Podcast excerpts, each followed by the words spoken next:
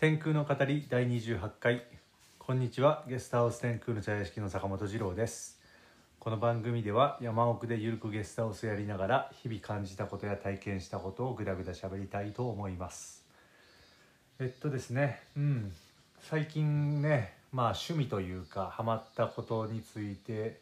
ハマってることについてなんですけど、うん、あの中国の楽器でニコってあるんですよ。あの弦が2つですね、うん、でえっとなんだろうな。うんこの音色がすごく好きでね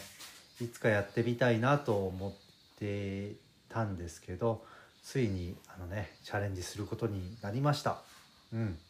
で、えー毎日僕はね今まあ毎日約1時間ぐらい練習してしてます。あの YouTube で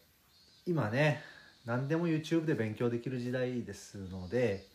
本当ありがたいですね。あのこんあんなコンテンツを無料で見せてもらえて、うん、独学で勉強できる。もちろん独学にも限界があるというか変な癖がついて修正してくれる人がいないっていうのが、うん、それがまあ欠点ですけどまあできるんじゃないかなと思ってます。あの言ったら僕英語とか完全独学なんですよね。うん。まあもちろんねもうなんていうかそのとてもじゃないけどプロレベルとではまでは言えないけど、うん、まあ仕事に支障がないレベルで使えてます、うん、英語に関しては、うん、なのでまあ大人になってから独学で英語を習得してるわけですので僕はね、うん、この音楽について楽器についてもきっとそのねプロレベルにはもうとても絶対絶対無理だろうけど、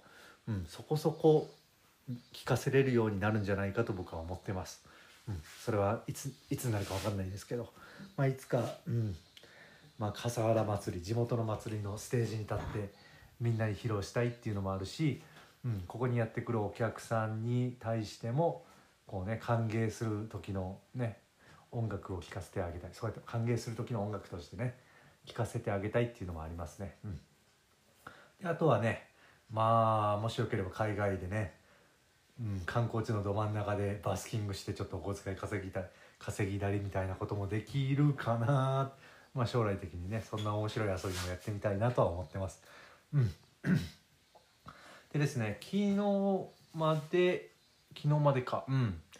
えっとですね有名人が来てくれたんですよね。うん。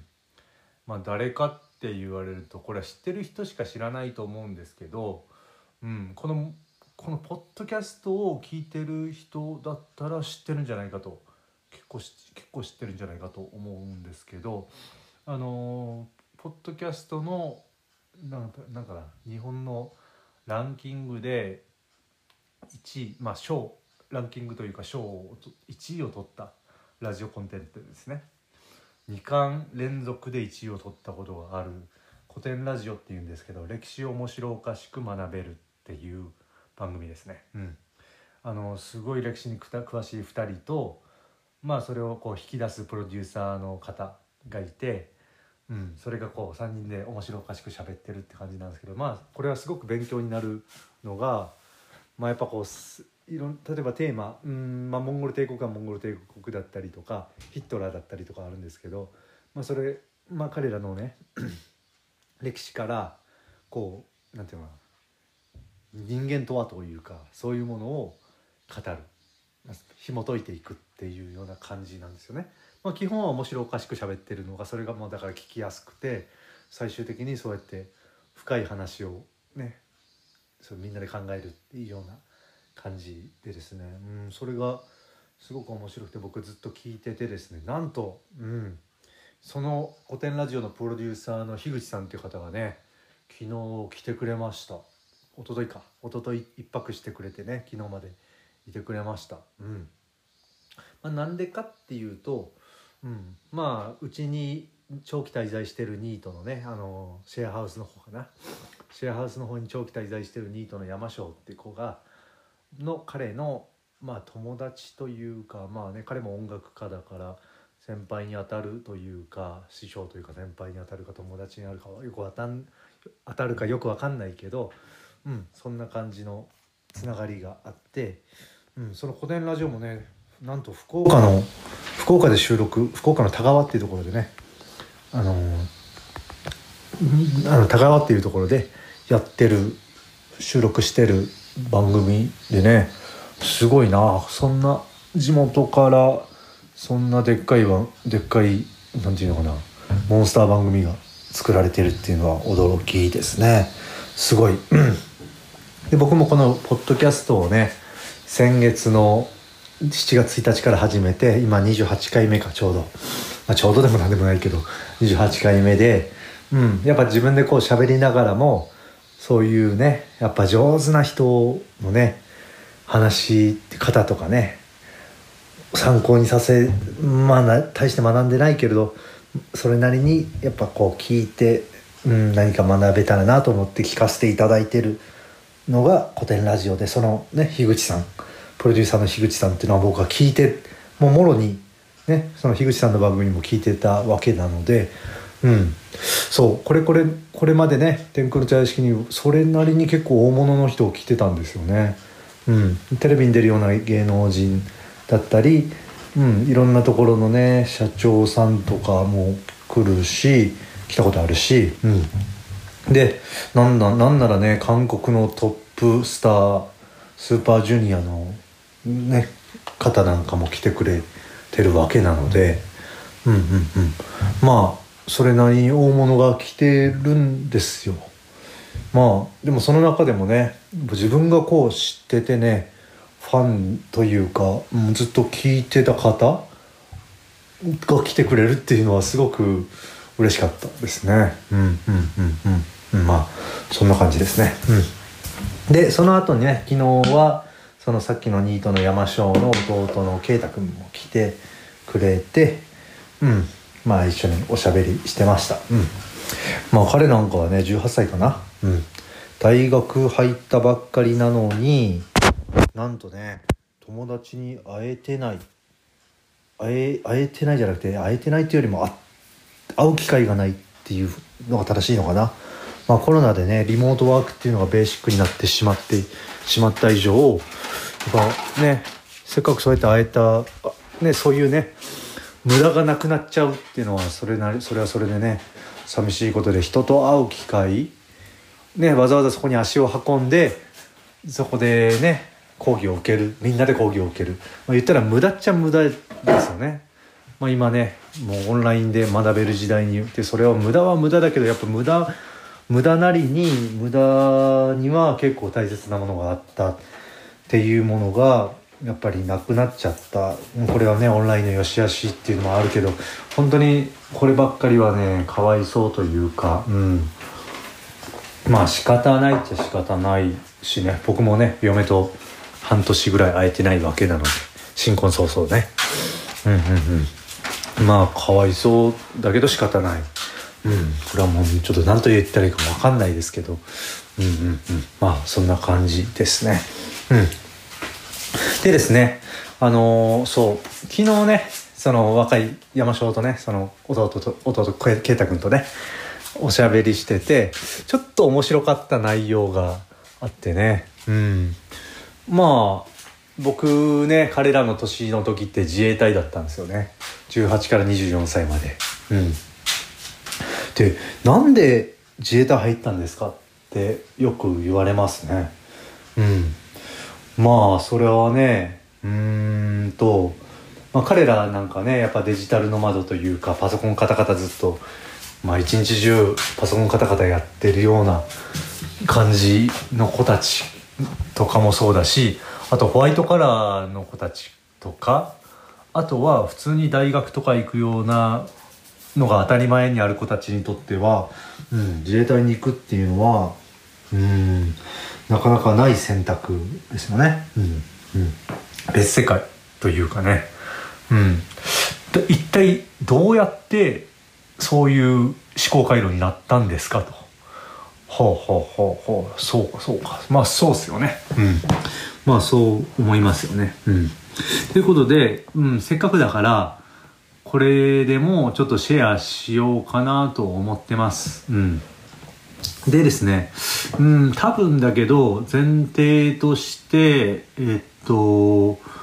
なんていうのかな今自衛隊に入るっていう意味と当時自衛隊に入るっていう意味がちょっと違う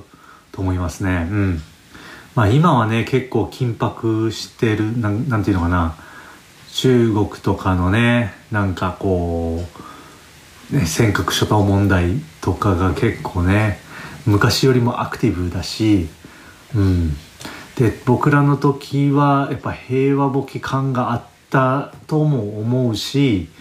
うん、もう一個言えばあと自衛隊が誰でも入れた時代なんですよね。名前さえ書ければ入れた時代っていうのがあったんですよ、うん、まあね僕らが僕が入ったのが2010 2006年かなん2004年か？ん？2004年だ。そうか。2004年だけどその後の2008年ぐらいがやっぱリーマンショックだったよね。うん合ってるよね。うん。まあ間違えてたら教えてください。えっとリーマンショックでねあの頃がねやっぱ公務員だから倍率がものすごく上がっちゃったっていうのがあってね。多分あの頃だったらものすごく難しかっただろうしね、まあ、僕の時は比較的、まあ、バカでもバカでもっていうか勉強できなくても入れた。ですよね、うん、のが自衛隊っていう感じだったですよね。うん、で、まあ、僕よりもっと上の世代は本当に本当になんかこうヤンキー上がりみたいなのが多かったみたいですけど、うんうんうん、でねえっと ごめんなさい。ごめんなさいちょっと喉が。うん、うん、でうんとなえっとねそうだな。自衛隊に入る隊っていう自衛隊は入ろうと思って入りました僕はね。うん。であの高校の頃かな。一番最初に自衛隊っていうのを知ったのが高校の時の部活の先輩っていうのが自衛隊に入った。っていうのがまあ割と仲良かった先輩でそれでまあ一つの選択肢として知った。っていう感じですね。うん、で、まあ、僕は陸上部やったんですよ。うん、でなんで陸上部入ったかっていうと、まあ、またこれを掘り下げるとちょっといろいろあるんだけれどあのー、なんだろうなまあそうだな。あの高校の頃ね僕はやっぱこうそれなりの間違えてねそれなりの進学校に行ってしまってうんやっぱ馴染めない勉強第一な感じ。まあもちろんねそのあからさまに勉強ばっかしてる人っていうのは少ないけれどもその少ないけれどもやっぱこういい勉強していい点取っていい大学行くっていうのが当たり常識の世界。その常識の世界には僕は馴染めなかったんですよね。まあ僕もねあの中学の頃ね本当に視野が狭かったからあの親とか先生に言われの言われたアドバイス通りにね頑張りな頑張りなさい頑張っていい高校行きなさい。そしたら素晴らそれは素晴らしいことだよって。人生良くなるよみたいな感じで言われてたからそれを素直に聞いてあのそう、うん、めちゃくちゃ頑張ってねあの中学の時バスケ部でだったんですけどバスケ部キャプテンやってたんですよね。その時にめちゃくちゃ頑張ってあのそこそこいい高校うんそこそこいい高校かなあれ。うんなんだろうな偏差値で言えば偏差値で言えば56ぐらいやったかな確か。だから平均より上な学校ちょっと小次郎が今暴れてるな隣で。なんかなんだろうな。ちょっとちょっとこれ喋りながらやろうかな、うん、小次郎の小次郎のケアケアをしよう。かな、うん、これは小次郎。これは小次郎。はいはいはいはいはいはいはい。何したいんやお前は。はいはいはいはい。うん。あ出てった。出てた出てた。うん。なんだっけ？どこまでどこまで話したっけ？えっとそうそうそう。えっと高校か。うん。そうそうそう。親に親とかね先生のアドバイス通りに頑張ってそこそこ、うん、中途半端にいい高校に行ったんですよ。まあ僕本当に勉強できなかったから先生の授業先生の話をまともに聞くっていうことができない体質だったので、うん、授業についていけなかったから勉強できなかった、うん、クラスでも多分12番目にできなかった。勉強中学からですね、うん、ででもできないなりに頑張ってそこそこ点数を上げて高校受験でまあ逆転したんですよね。それでいいいいそこそこいいそこそことか中途半端にいい学校に入ってしまったせいで学校に馴染めなかった。もう本当にね全学年360人ぐらいいる中でまあ B リーから下から4番目ぐらいやったかな確か、うん、1234そんぐらいやったかな。うん。まあそれでそれだけやったらいいけれどもやっぱりねうん。なんだかんだ言って勉強はできないと友達それをなんていうのかな。あのネタにして「あ僕バカです」みたいなキャラクターでなんか可愛かったらいいんだろうけど僕はそういうキャラにもなりきれなくてうん。まあ言ったらまあとてもじゃないけど愛されないキャラですよね。友達もあんまりいなかったんですよね高校の時ね、うん、馴染めなくて、うん、でね変な風にやっぱりこうみんなねあの中途半端に高飛車、まあ、高校生ってそんななんかね見栄とかやっぱなんだろうななんかプライドとか見栄とかねやっぱあるからうーんなんかねその中でもやっぱり僕の周りというかどその高校の時にクールだった人たちっていうのはなんかこういい加減に生きてるように見えてこう高得点取ってくる子たち。そういうのがなんかねガリベン君よりもそういう子たちがなんかクールとしてクールな感じの立ち位置だったんですよね、うん。まあ、僕はもう全くそういうのとは、まあ、縁がなかったしそういう人たちともつるめなかったし、うん。うん、やっぱりね、うん、友達がいなかった。ですよね。であのーそうそのままね中学からやってたバスケ部キャプテンでバスケ部にも入ろうとしたけどやっぱりね周りと馴染めないと思ってもう入らないと、うん、ちょっとねあのキザな人たちが多くてね、うん、入らない。まあこれが最初の挫折だったんだけど、うん、その後にまあ仲良くとあるねあの筋トレに僕目覚めてね、うん、でそれでなんていうのかな。なんで目覚めたかっていうとあの自己表現っていうのかな。うんまあ自分のアイデンティティというか居場所というかうんとね何も友達もいない勉強もできないってなったらやっぱつまんないじゃないですか普通は。普通はね。うん。でもつまんないとも言いたくそういうふうにも思いたくなくてなんか自分に没頭できるものというかこなんか自慢自慢というかな、まあ、別に別に筋トレしても自慢にはなんないけどあ自慢うんまああ、うん、もてはやす人はいたか、うん、そう。でえっとじそうね自己表現としてあの僕か周りよりも筋肉がムキムキやったんですよ。もともとがね。もともとが。だからそのままこう筋トレしてベンチプレスとかめちゃくちゃやってて、体を鍛えてた、うん、だからだから陸上部にいたんですよね、うん、陸上部に席は置いてた、うん。まあ、陸上部と帰宅部を掛け掛け持ちしながら、うん、それで筋トレしてた。だから筋トレしててえーっともうムキムキやったんですよ高校の時、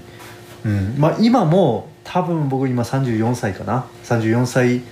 の中では今もこう鏡で鏡でもマッスルポーズと取ればねムキムキなんですよ多分。周りの34歳よりは、うん、だけど高校の時はね本当にうーんそうだな。あのままボディービル目指せたんじゃないかっていうぐらいムキムキやったんですよ。まあ気持ち悪いですけど、うん、そんなんやったんですよね、うん、ベンチプレスも学校で一番上がってたな。100, 100, 100キロ超えてたからベンチプレスね、うん、中学高校生でね、うん、でえっとで勉強ができなくて筋肉筋肉があるとあのねあの自衛隊のスカウトの方々が放っておかないですよね。毎年やっぱこうその大高校に来ていいいい生徒いないですか？って言ってその一応僕にも声がかかる。であのーやっぱりこう視野が狭かったのであのーあ自衛隊いいじゃんって思って聞いたらね話を説明回答を聞いた自衛隊いいじゃんって思ってあのーなんだろう自衛隊に入ったら体鍛えて体鍛えてお金もらえるぞとか親元を離れて独立するとこれは立派なことだぞとかね広報官の方に言われてねもう乗せられちゃってあそれがあ自衛隊入って入るっていいなって思ってまあねやっぱりこう大学に行きたかったっていうのはなくはなかったけどどうしてもやっぱりこう大学に行く学力がない、まあ、選ばなければ選ばなければどこの大学でも選ばなければ行けてただろうけど、うん、やっぱ親親に気遣って私立とかは行きたくなかったし、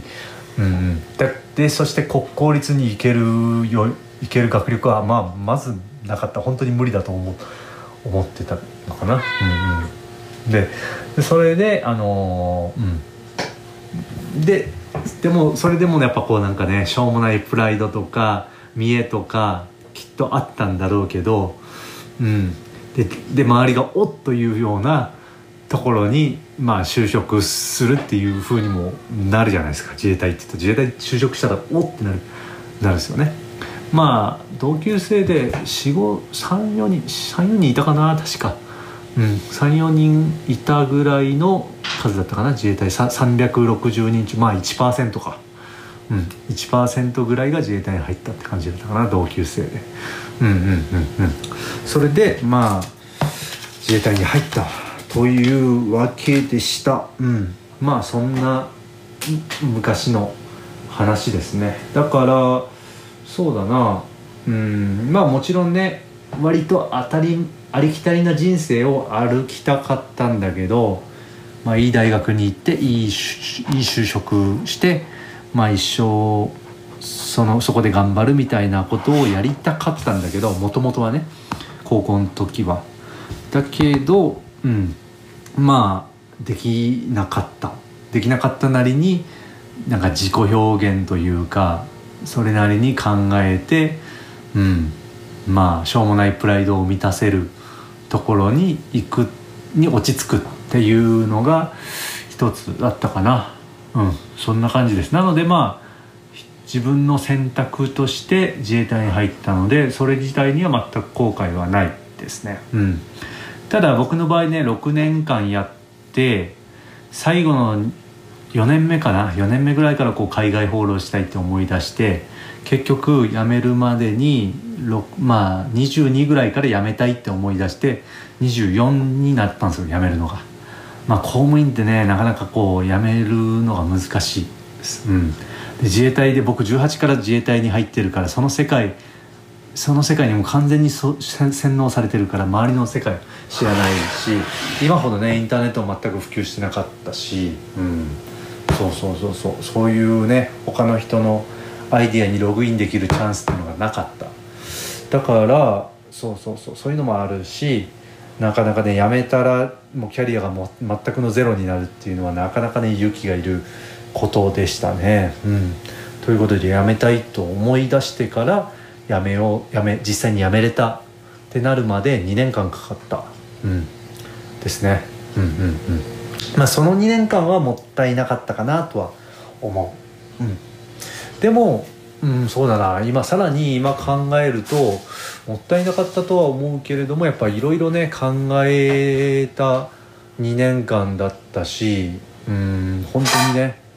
いろんな本読んでね生きるってなんだろう働くってなんだろうそういう哲学本とかねたくさん読んでたしねその時ね、うん、やっぱ考えたでそうなった。でまあその運がいろんななんだろうなタイミングと偶然によってあるタイミングで日本に帰ってきた。日本に帰ってきてこのね家をもいただいて今があるっていうふうに考えたらうんまあそうだな。これはね必ずしも無駄だったんじゃないかなって。もしかしたらね22歳の時に迷わずに辞めてたら全く別の人生になってたかもしれない。うん。まあ本当ね旅してた時って毎日が交差点だったからね右に行くか左に行くか、うん、その後でその後でねその今後のそのその後の人生変わってただろうしね。うん。そうそうそう。そんな感じの選択が何回も何回もあったから海外放浪中は。だからまあ無駄じゃなかった。かな。一つ無駄なことはなかった。うん。あと2年早く放浪旅に出れてれば全く違ってだろうしあと2年遅く海外放浪を始めてても全く違ってたじゃないかなと思う。あと僕がね辞めに移住してくるのもねあと1年早かったらとかあと 1, あと1年遅かったらねこの天空の茶屋敷今の家壊されてたしね。うん。そうそうそうそう。僕が移住してくるタイミングが遅かったらね。まあそういうね別のパラレルワールドがあるんだろうなと思います。はい。そんなこんなで今日の放送は終わらせていただきます。長々とご視聴ありがとうございました。それでは皆さんまた。